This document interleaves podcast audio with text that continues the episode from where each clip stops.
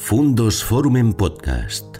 Historias y personajes que nos ayudan a comprender el mundo. ¿Qué tal amigos? ¿Cómo están? Encantado de encontrarles de nuevo aquí en nuestro canal Fundos Forum, ya saben, con los encuentros que propiciamos para hablar de cosas sobre las que habitualmente no tenemos mucho tiempo de hablar y conversar con personas que tienen cosas que decir y que habitualmente no tienen muchas oportunidades de decirlo, al menos durante un tiempo largo. Y hoy vamos a, a conversar con una persona apasionada de la conversación. Y vamos a hablar de cultura con una persona apasionada de la cultura. Vamos a hablar de historia con una persona apasionado por la historia, pero también por el presente. Rafael Martínez, ¿qué tal? Bienvenido. Bien hallados a todos. Rafael, que es el jefe de Servicio de Cultura de la Diputación Provincial de Palencia, a su vez es un experto de los más relevantes que tenemos en Castilla sobre la historia del arte, ha sido profesor universitario, es eh, académico y secretario de la relevante institución Tello Tellez de Meneses, eh, palentina y correspondiente también de otras academias y sobre todo, como digo, es un apasionado de la cultura castellana, apasionado del arte y buen amigo. Bueno, Rafa, entonces, ¿hablamos un rato de cultura? Lo que usted quiera. Porque en realidad esto de la cultura se ha convertido un poco en el adorno de muchas salsas, de muchas conversaciones, de muchos... Pero de cultura, de cultura propiamente, se habla muy poco en España. Bien, eh, eh, tiene razón. Es decir, que la cultura sea un adorno del que puede y de la burguesía es algo inherente a, la cultura. Es decir, los Medici se lavaban la cara protegiendo artistas, ¿no? O sea, pero eso es así desde la antigüedad clásica.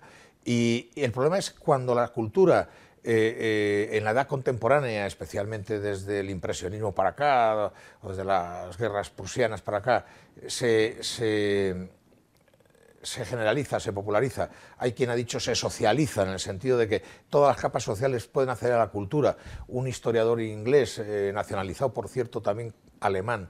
Eh, Orlando Figes ha escrito hace poco un libro eh, que, recomiendo encarecidamente que se llama Los Europeos, en el que explica eh, la cultura europea a, través de, una española, una cantante de ópera española, hermana de la Malibran, Paulina Girardot, que, que, tiene nombre francés porque se casó con un francés, pero que a su vez fue amante de, de y que les persigue por toda Europa y entonces ve cómo eh, surge el ferrocarril, surgen por consiguiente las bibliotecas de bolsillos, surge por consiguiente la posibilidad de ir a la, a la ópera eh, porque hay un tren que me lleva hasta París o hasta donde hay ópera. Bueno, y todo eso cambia el mundo cultural, pero lo socializa, es decir, de repente la cultura, todo el que podía antes y algunos más empiezan a acceder a la cultura.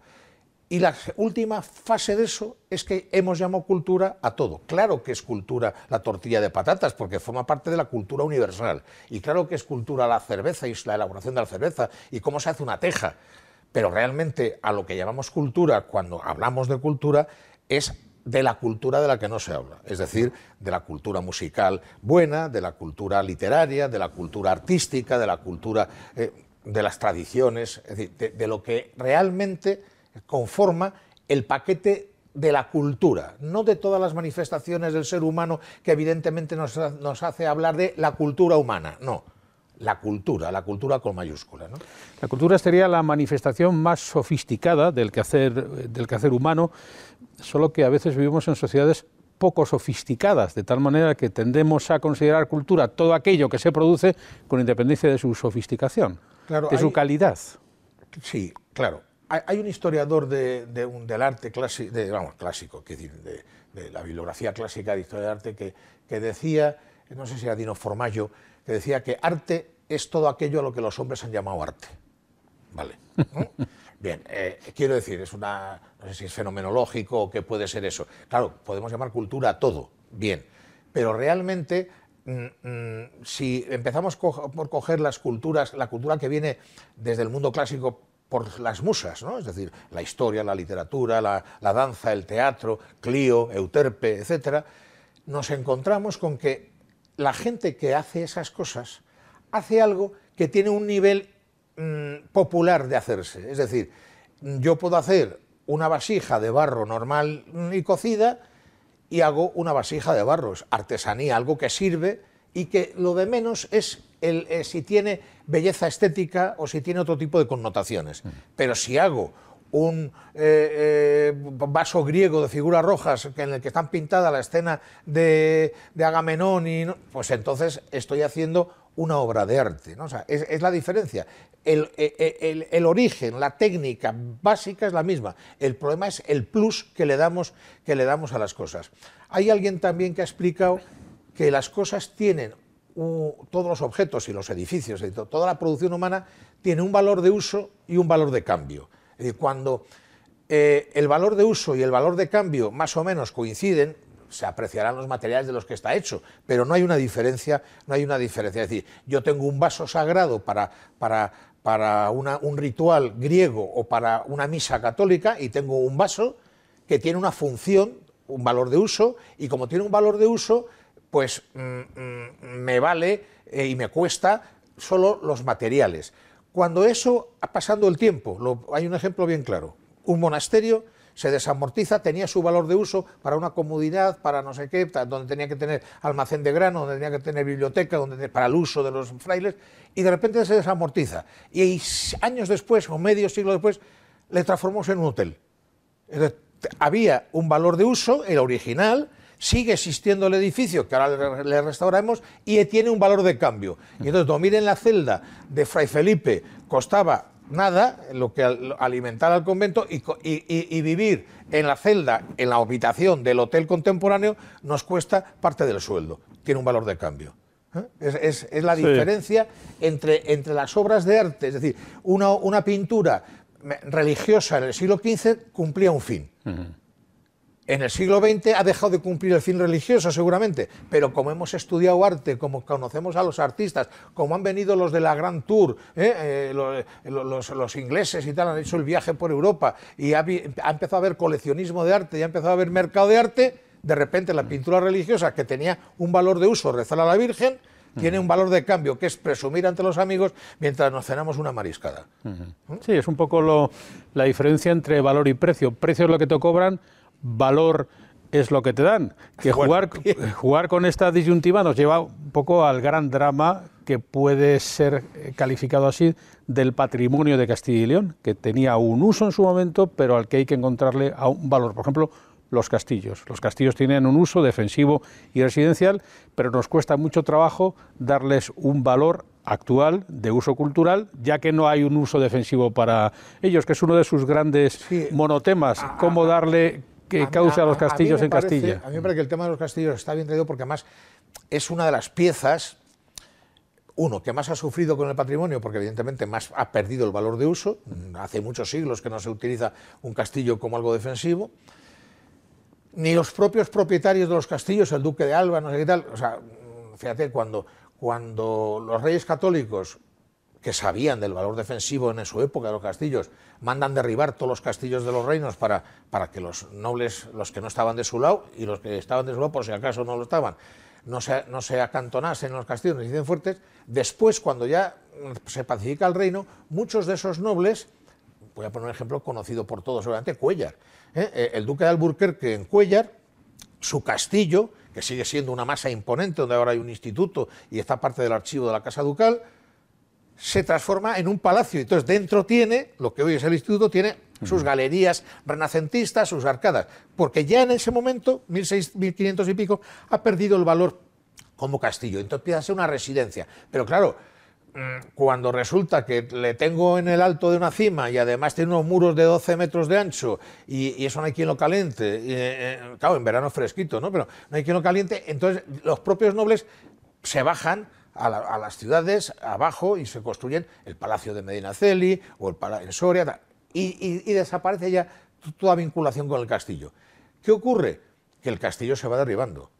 Fíjate que el decreto, un decreto del año 49, porque, por el que se declaran bienes de entonces monumentos a todos los castillos de España, el legislador entonces, la Dirección General de Bellas Artes en época de Franco, 1949, dice quedan declarados monumento nacional todos los castillos de España, sea cual sea su estado de ruina.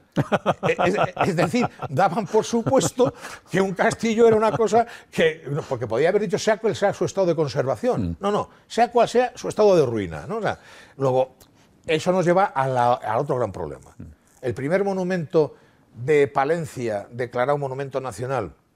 monumento nacional es una figura que se acuña en 1848, después de la primera, después de la, de la desamortización de Mendizábal, cuando la, la, Catedral de León y San Isidoro de León piden ayuda al Estado porque se ha desamortizado San Isidoro y, y, se cae, ¿no? O sea, bueno, hay que restaurarlo. Y entonces el Estado no encuentra otra fórmula que decir, bueno, para que no digan que vamos a dar dinero a todo el mundo, declaramos un monumento nacional San Isidro de León y le damos dinero. Bueno, ese es el origen del monumento nacional. Bueno, pues en 1874 se declara monumento nacional el primero de Palencia, que es el castillo de Torremormojón, la estrella de Campos, que es uno de los diez primeros de Castilla y León, de los diez primeros monumentos anteriores al siglo XX, ¿eh? lo cual no impide que el castillo siguiese derrumbándose hasta nuestros días.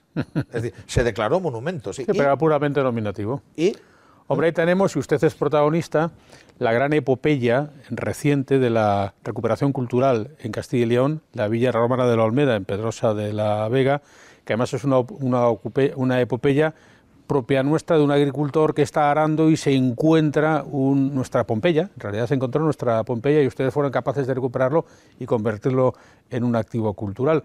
Para eso no hace falta solo dinero, ¿no? Bueno, para eso yo, que muchas veces, como usted sabe, yo dirijo como jefe de servicio de cultura el, el, el equipamiento Olmeda y Museo, eh, y me invitan a dar charlas por ahí, donde sea, unas más científicas, otras más divulgativas, pero a mí me, me, me, me llama la atención cuando me llaman de algún pueblo que acaba de encontrar algo, eh, entonces pues el gestor cultural o un arqueólogo me llama, ven, comemos con el alcalde, se lo explicas y luego das una charla en el pueblo y tal. Y claro, yo siempre, hace ya tiempo que, que digo lo primero que hay que decir, es decir, en la Olmeda, y lo he publicado, en la Olmeda se da una conjunción feliz, es decir, por un lado, el, el, hallazgo del propietario, el propietario del hallazgo, el que, que, que, sabe que eso vale y que se empeña en mantenerlo in situ en aquella época, ¿vale? Que es cuando le dijo el director del Museo Arqueológico Nacional entonces, usted no sabe dónde se mete. ¿eh? Después, Hablamos de un agricultor. Sí, bueno, un agricultor que era, había estudiado el peritaje agrícola en Madrid y se había vuelto a, a, a casa a cuidar las tierras de, de, de la familia, ¿no? Javier Cortés Álvarez de Miranda. Bueno, por un lado el, agricul el, agricultor propietario que sabe de lo que hay ahí y que dice tal, y que está dispuesto a poner dinero en su bolsillo para empezar a ver qué es eso, ¿vale? Y lo pone, durante, durante más de 10 años lo pone, ¿vale? Y prescinde de las tierras de labor. Sí, sí, sí, claro, claro. De, de la, del mejor regadío de la provincia de Palencia. Luego él piensa y tiene amigos y dice, esto yo no lo voy a poder mantener, se lo voy a ceder a la Diputación. Y en la Diputación hay un receptáculo positivo, ¿vale? Que se queda con, el, con la donación, bueno, con una serie de condiciones, con, con obreros que había allí, que la Diputación de Palencia ha estado pagando los sueldos de todos los obreros que, eran, que, que tenía Javier allí y que se quedaron en la Diputación para seguir excavando. Uh -huh. 40 años excavando. ¿no? Y la conjunción y los equipos técnicos de cultura de la Diputación, nuestra recordada amiga Maritina Calleja uh -huh. y yo mismo, que somos dos únicas personas en 40 años. Uh -huh. Estabilidad. Claro. Pero es que el equipo arqueológico, primero el profesor Palol y luego su discípulo, el profesor Abásolo, Palol entonces en la Universidad de Valladolid y luego Abásolo que le sucedió en la Universidad de Valladolid, son también dos arqueólogos en 40 años. Es decir, que ha habido una continuidad en equipos, en gestión y en la voluntad del propietario, que hasta que falleció ha estado supervisando de alguna forma, como, como aunque sea honorariamente, pero se le ha hecho caso siempre. Pero, claro, pero la inversión no es la inversión del último edificio, que es importantísima. La inversión es 40 años excavando. Es decir, uh -huh. creer en un proyecto más allá de la fotografía del momento. Bueno, 40 años nos pueden parecer mucho, pero, por ejemplo, de catedrales, usted es experto también en catedrales, ahora se cumplen centenarios de Burgos, de Toledo, Palencia. de Palencia también, octavo, eh, séptimo centenario. Las catedrales tardaban 3, 4, 5 siglos en construirse y no pasaba nada. La, la, la, última puerta de la catedral de Palencia la, la hizo Chueca Goitia, desafortunadamente, pero hizo, pero hizo la Chueca Goitia en el año 80 claro. de, del siglo XX, o sea, seis siglos, o sea, efectivamente. Es decir, lo que pasa que, el, que, el, que vivimos en una época en la que la inmediatez, por la facilidad de los medios de comunicación, por la facilidad de los medios de comunicación no solo eh, audiovisuales y de prensa, sino de los físicos, el ferrocarril, el tren, el no sé. Ahora un señor eh, eh, coge el tren y se va a, Valencia y llega, en, depende de, si es de Madrid, en dos horas y media, tres horas. Pero es que se coge un avión y está en París en dos horas. Claro, un señor del siglo XVI si salía de Burgos y tenía que ir a Roma, pues tardaba dos meses en hacer el viaje, un mes y pico, los salvoconductos, pasar peajes en puertos y en montones de sitios. ¿no? Claro, la inmediatez de todo, el que ahora hacemos así, nos vamos a dormir a no sé dónde, volvemos a hacer así, mañana mm, tal, pero hacemos así, leemos las noticias, da igual, de lo que pasa en Nueva York o de donde sea. Claro, eso hace que nos creamos al cabo del tiempo, y sobre todo los, los, nativos ya digitales y los nativos en, en, las high-tech y tal, les hace pensar que lo que yo digo A ya se puede hacer. Y eso es mentira. Claro. Todo, todo, todo es un esfuerzo. A ver, yo a veces he dicho en plan de chunga, la Olmeda es como una oposición abogado del Estado. Es decir, que no vale con querer. Hay que querer, sentarse, currar, no salir este domingo. Y eso es lo que ha pasado en la Almeda. ¿Es un ejemplo para mucha gente? Sí puede ser un ejemplo, pero cuidado, para la gente que esté dispuesta a meter dinero 30 años, no el que quiera hacer la Olmeda ahora, fíjate, desde que Javier Cortés descubrió la Olmeda hasta que se inauguró por la Diputación la primera instalación, la antigua, pasaron 16 años.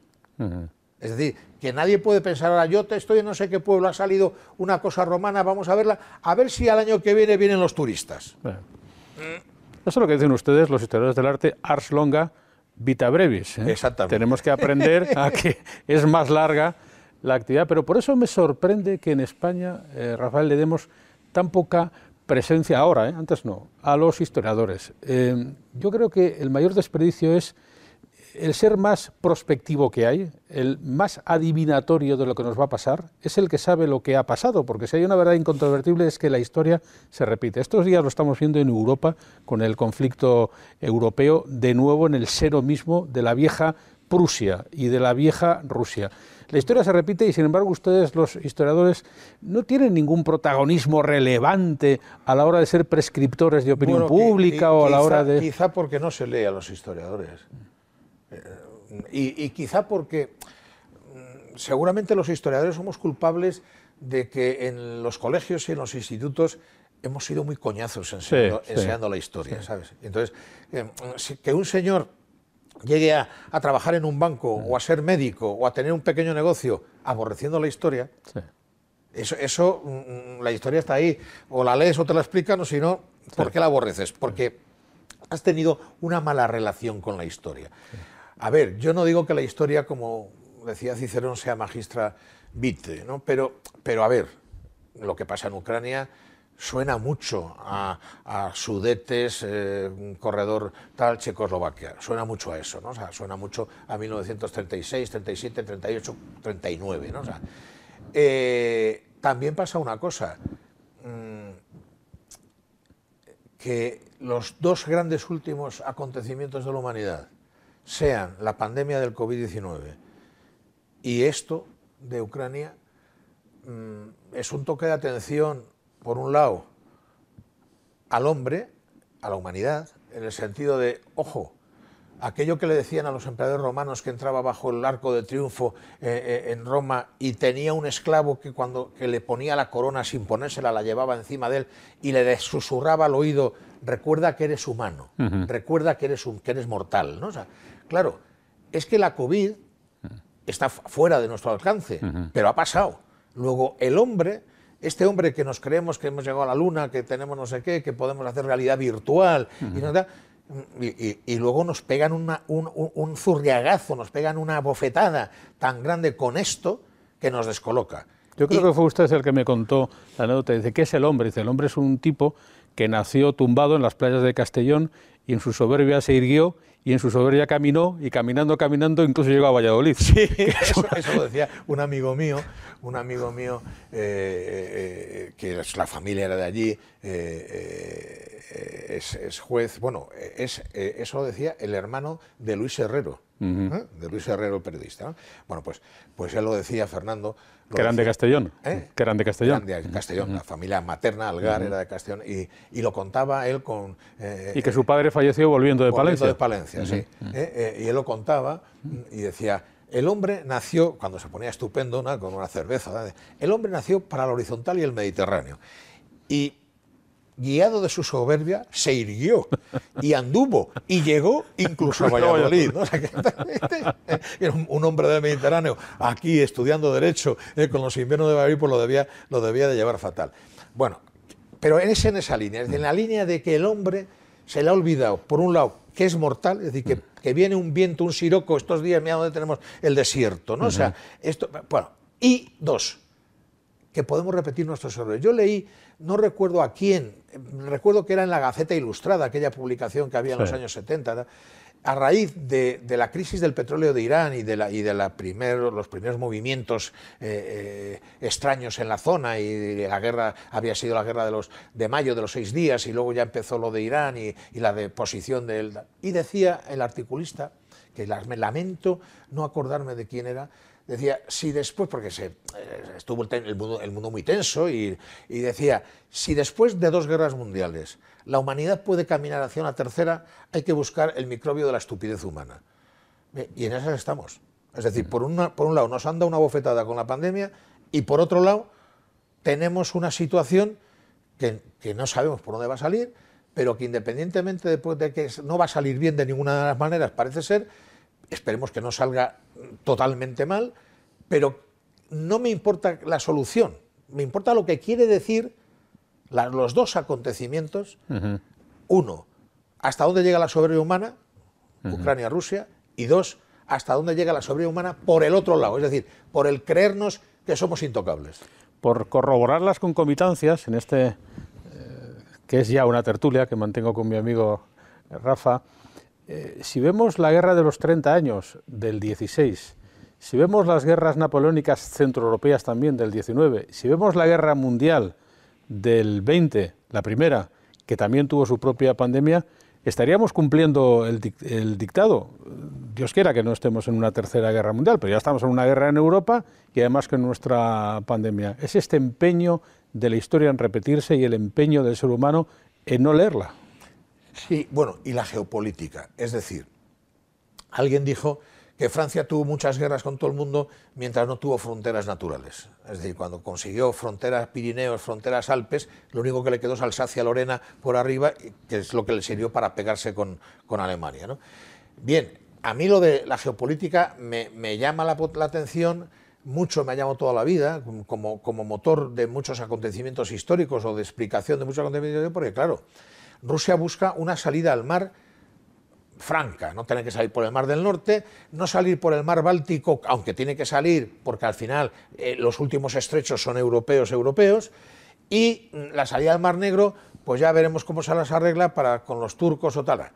Claro, pero es que al final, con China detrás, mm, hay una utopía que es un continente está en manos de lo asiático Asia, Japón, tal.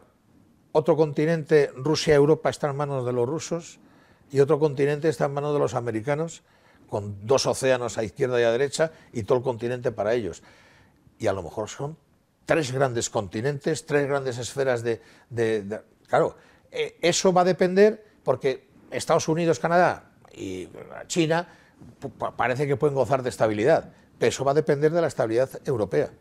Y sobre todo que nosotros vivimos en democracias liberales que en nuestra órbita americana, europea, están de moda, pero no en todos los lugares del mundo la democracia está de moda, no siempre estuvo de moda. De hecho, la democracia en Europa llega vigente más o menos un siglo. Hace un siglo en Europa no había democracia. Claro, a, mí me llama la atención esto, en la línea de lo que dices, mi, mi, hijo que ha vivido en Nueva York unos años, yo estaba allí con él, y un día me decía, mira, papá, lee la prensa. En Estados Unidos no existe Europa. Existe el aliado inglés, el aliado francés de verdad, porque franceses, eh, a Francia la quieren porque, porque son los que les, le hicieron la revolución y la independencia de, de Inglaterra, y las cuestiones económicas son Alemania. Y Europa es el sitio donde se va de vacaciones, a buen precio. Y a, y a ser culto, lo que decías tú antes, y a, y a- y a forrarnos un poco de Donatello, de Leonardo ¿eh? y, de, y, de, y, de, y de Capri. ¿eh? Claro, eso es verdad. Es decir, realmente el papel que juega Europa en el concierto internacional, mm, aunque los europeos nos miremos el ombligo, no es lo que los europeos nos creemos.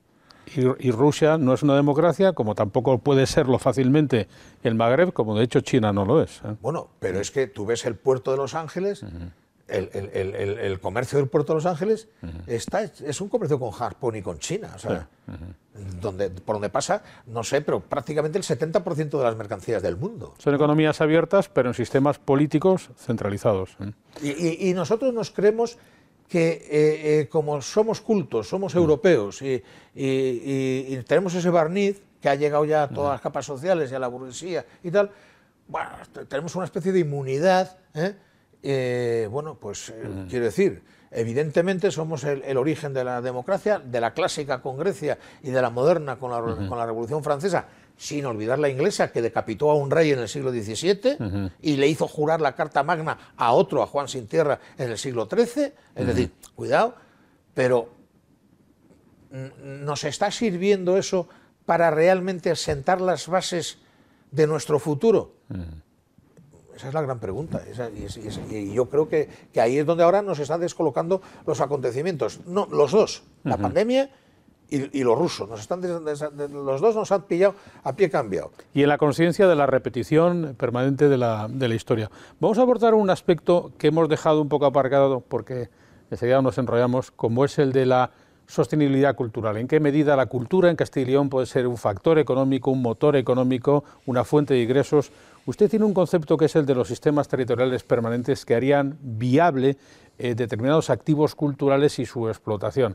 Pongamos por caso, por ejemplo, el vestigio más relevante que tenemos de nuestro gran siglo de oro en Castilla y León, como fue el siglo XV, eh, los campos del Renacimiento, eh, en una directriz que empezaría en Arévalo y acabaría en, Paredes de Nava, donde ahí se guisaba el, bacalao. Ustedes han sido capaces de dotarle del proyecto Campos del Renacimiento. ¿Qué es esto de los sistemas territoriales permanentes? A ver, eh, eh, eh, es decir, tenemos un, territorio que vale, eh, presumimos de que es el territorio más grande de Europa, pero eso no es ninguna ventaja ni ninguna ayuda, o sea, sirve para presumir de eso. Es un inconveniente.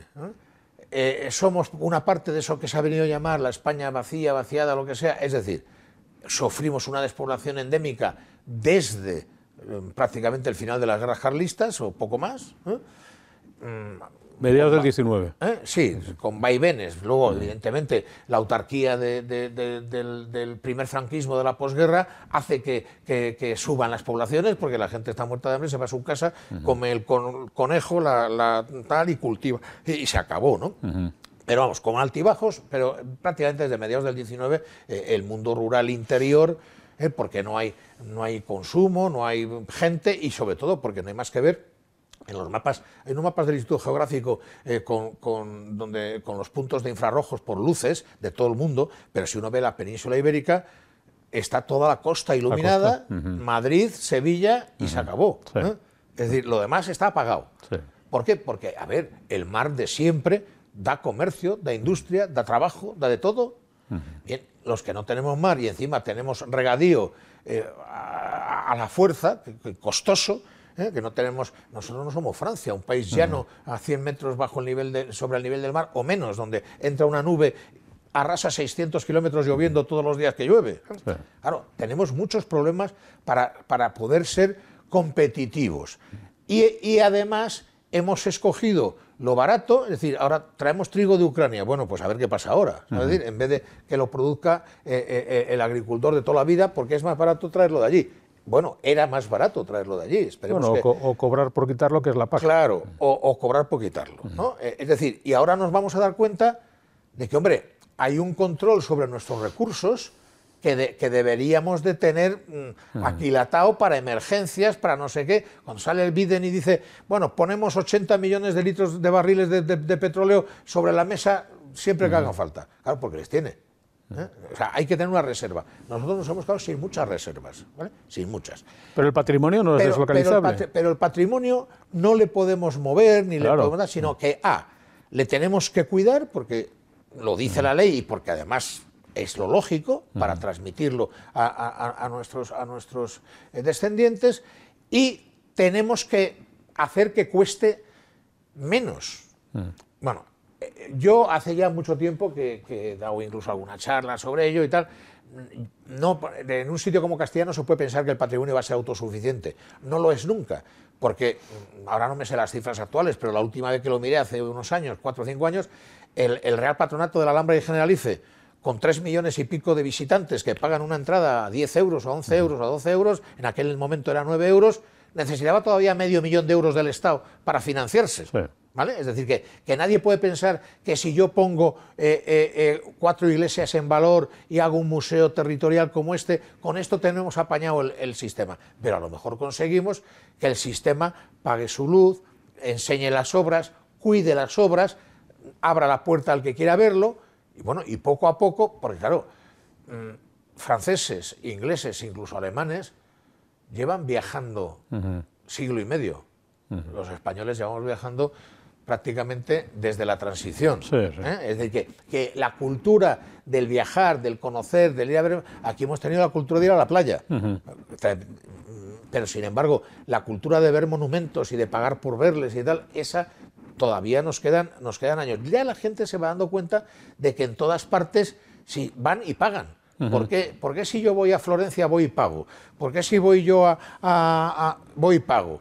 ¿Eh? Hasta en Portugal, que ponen a una señora, los párrocos allí a la puerta, pero cobra dos euros por entrar. Y cobran hasta por circular por las carreteras. Claro, es decir, que a, lo, que a lo mejor tenemos que acostumbrarnos a que la sostenibilidad del patrimonio se tiene que basar en organizar sistemas, esto, campos del Renacimiento, me da igual, castillos, un leitmotiv que una, eh, que, que puede unir una comarca de una provincia, una comarca interprovincial o no comarcas, es decir, una, lo que en el Estado eso se llaman redes de cooperación, pero que, que pueden funcionar. Es decir, usted tiene eh, eh, eh, todos los, los eh, las boticas cl- clásicas de Castilla y León. ¿eh? Entonces tiene la red de boticas. ¿eh? Bueno, pues, pues ahora veremos cómo hay que unir eso, qué, qué- qué- qué difusión hay que darlo, cómo se enseña, cómo se, cómo se aplica, eh, eh, eh, que es otra cosa. Nosotros hicimos desde la Diputación de Palencia un programa europeo con, con cinco países que lo coordinamos nosotros para, para hacer, para hacer qué hacer con el patrimonio en los planes oficiales de enseñanza. Es decir, porque muchas veces en los libros de texto dicen una cosa y el profesor, el que puede y sabe y se molesta, les lleva a ver no sé qué, pero no hay unas herramientas en las que a los profesores se les haya dicho, pues ¿por qué no va usted a esto o por qué no hace esto? ¿vale? Es que yo creo que esto es clave para que sea permanente y por lo tanto sea sostenible y no adyacente. eh, Necesitamos que sea pertinente y para que lo sea necesitamos que exista un cierto factor identitario, un sentimiento de pertenencia que deviene del conocimiento. Esto que decimos, de la vigencia y de la potencia que tenía la Castilla del siglo VII. Esto era Nueva York, esto era Florencia, aquí estaba Berruguete, que era lo más. Era Winnie Houston de la... No, y venían los de fuera, vino Y venían los de fuera. vino Rubens. ¿eh? Pero no lo, no lo sabemos. Es más, a veces ni nos lo creemos. Ah, eso sí, Becerril, eh, Paredes. Bueno, está, está, Quizá porque no lo hemos Bueno, estudiado. porque, porque ha estado mal visto, es decir, yo creo que, que Castilla ha sufrido, lo que hoy es Castilla y León, ha sufrido eh, eh, en los daños colaterales de, de la transición y de la lucha eh, contra el franquismo, etcétera. Es decir, identificar, la identificación que hizo el régimen de Franco de la España imperial y la España gloriosa con los valores castellanos, de alguna manera, desde el Cid a la reina Isabel, eso no ha hecho más que perjudicar a Castilla. Porque los demás, El cliché. Nos- los demás nos ven como franquistas por tener a Isabel la Católica, mientras que la primera biografía de Isabel la Católica la hizo a mediados del siglo XIX un americano. ¿eh? que dijo, oiga, que estos tíos tienen una reina que se la acabose, ¿no? O sea, pero no porque fuese a misa o no fuese a misa, sino porque como mujer reina es uno de los espectáculos de la historia, la, reina católica. Entonces, claro, pero eso se identifica con los valores de la mujer de la sección femenina del no sé qué, y entonces se fastidió. Ya, ya hay una mala mirada sobre la, sobre la historia de España. ¿eh? Entonces, la historia de España, a la que yo creo que ha contribuido de alguna manera a revalorizar eh, Pérez Reverte con sus, ¿eh? Con, sus novelas de todo tipo. ¿no? O sea, claro, es decir, es que, mm, mire usted, un país que tuviese la historia de Castilla, teniendo en cuenta que hay países en Europa más pequeños que Castilla, territorialmente, y de habitantes también. Un país que tuviese la historia de Castilla estaría aplaudiendo con las orejas, publicitándolo, haciendo películas, haciendo series, haciendo eh, eh, lo que sea. ¿eh? Los ingleses están contando su historia, que, claro, a partir de, hundirnos a nosotros, es muy gloriosa, pero nosotros hemos sido los señores que mandábamos en el mundo. En la, en la, época, en, época. Es decir, que no, se trata de, mandar en el mundo ahora, se trata de que en aquella época, tal como eran las cosas, Castilla y León, que era el germen de toda España, era una potencia mundial.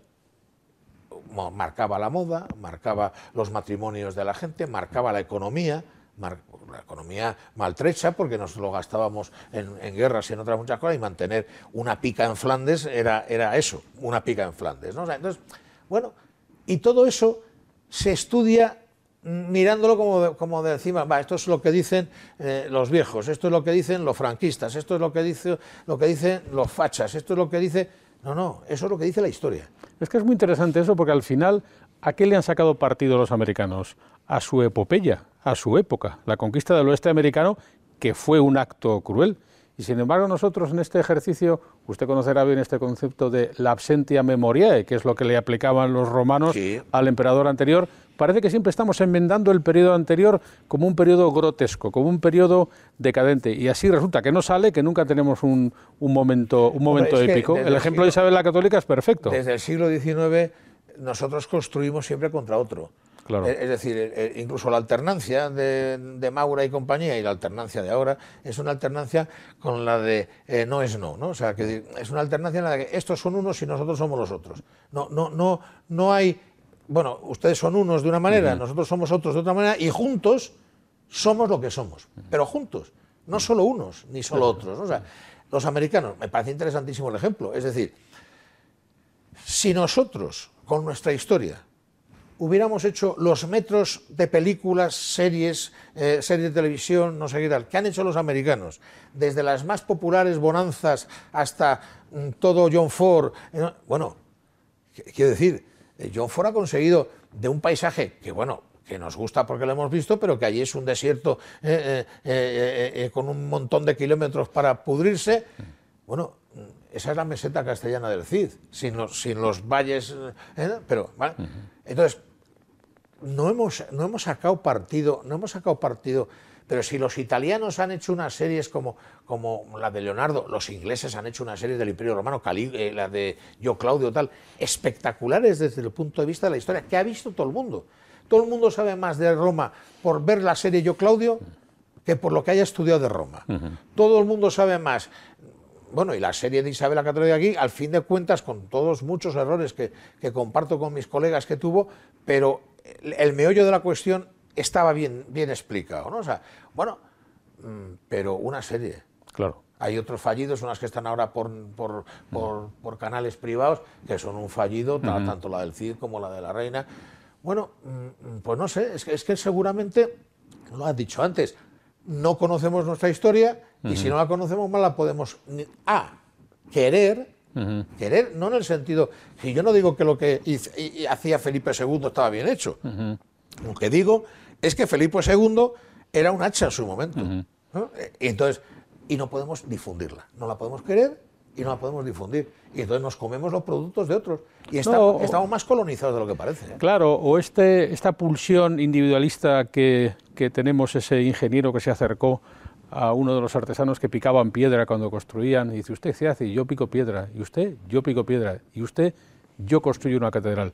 Parece que estamos más tendentes a pensar que estamos picando nuestra propia piedra de nuestro propio, de nuestro propio quehacer y que la construcción de la catedral sería como algo que mal gregarios somos como que, como que acabamos haciendo, haciendo mal. Y saco lo de las catedrales porque antes se lo he sugerido, pero quiero también hablar de ello en un espacio como este en el que, por ejemplo, ha estado nuestro Julio Llamazares, que ha tenido la santa paciencia maravillosa de recorrerse todas las catedrales de España y ha escrito dos libros sobre ello. Estamos hablando de nuestros principales activos culturales en muchas de nuestras ciudades, León, eh, Segovia. Que, que seguramente no comprendemos bien. Es decir, durante siglos seguramente, bueno, pues es muy probable que hasta entrado el siglo XX, pero desde luego hasta la guerra de los franceses, la catedral era la fiesta por excelencia, es decir, la misa mayor de todas las semanas se hacía en la catedral. Una misa mayor que duraba tres horas, con pontifical, con los órganos dos muchas veces tocando, con incienso, con los ropajes, en una sociedad en la que el único sonido que había era el de los pájaros y el tirurit del afilador que afilaba eh, eh, eh, en la piedra, en las tijeras. No, no había más sonidos, no había, nadie oía ningún sonido nunca en, en, una, en, una, ciudad, en un pueblo, en, ningún sitio. Entonces, claro, nadie veía color nunca. O sea, en alguna casa había una virgen, o había un cuadro malo, o había tal. un abogado podía tener algo más, pero nadie tenía muchas cosas en su casa. Todo eso el gran fasto se veía en la, catedral, en alguna iglesia grande, pero en la catedral. Y entonces, la catedral no es solo, no es solo el sitio ese donde vemos ahora y podemos, de la mano de los historiadores, reconstruir nuestra historia y nuestro pasado. No, la catedral es el sitio que, donde se celebraba la proclamación del rey, cuando llegaba la noticia desde Madrid, donde se cerraba el nacimiento del príncipe, cuando llegaba la noticia desde Madrid, donde se cerraban las exequias por la reina, cuando se llegaba la noticia de Madrid. Los acontecimientos especiales de la vida aburrida, monótona y plagada de enfermedades de la edad moderna y de la edad media, se vivían en torno a la catedral. Por eso era importante, porque todo lo que se salía de lo común tenía una vinculación con la catedral, es decir, tenía una vinculación con el rito, que ya pasaba, que ya pasaba en la antigua Grecia y en la antigua Roma. Los ritos, los fastos, todo eso tiene que ver con los cultos, los cultos a los, a los dioses griegos o el culto al, dios católico. Y luego el ciudadano, evidentemente, de aquella época era más religioso que, que el posterior, pero era lo que le permitía su cosmovisión religiosa se plasmaba en unos hechos físicos que le sacaban de la cotidianidad en su día a día.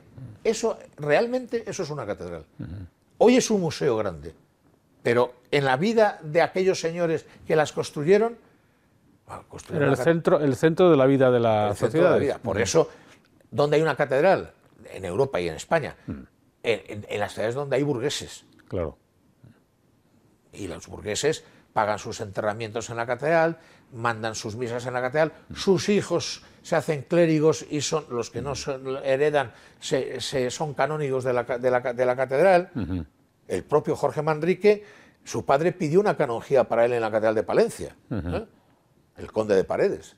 Entonces, quiero decir, la catedral rige la vida, la vida de, de la ciudad porque está el obispo, en una ciudad donde los, están los nobles, los ricos, etcétera, pero la, otra parte es el poder religioso, pero a mí no me interesa como poder contrapoder o no del poder civil y de, y de, y de, y de las clases populares. No, a mí me interesa como el sitio, lo religioso en sus lugares especiales y especialmente en la catedral, lo religioso es la manifestación de, de, todo. O sea, eh, no sé si es Fulcanelli quien en el libro de las catedrales dice, dice, que había una inscripción que decía Eques festa dies festarum festa dierum, eques clara dies clararum clara dierum.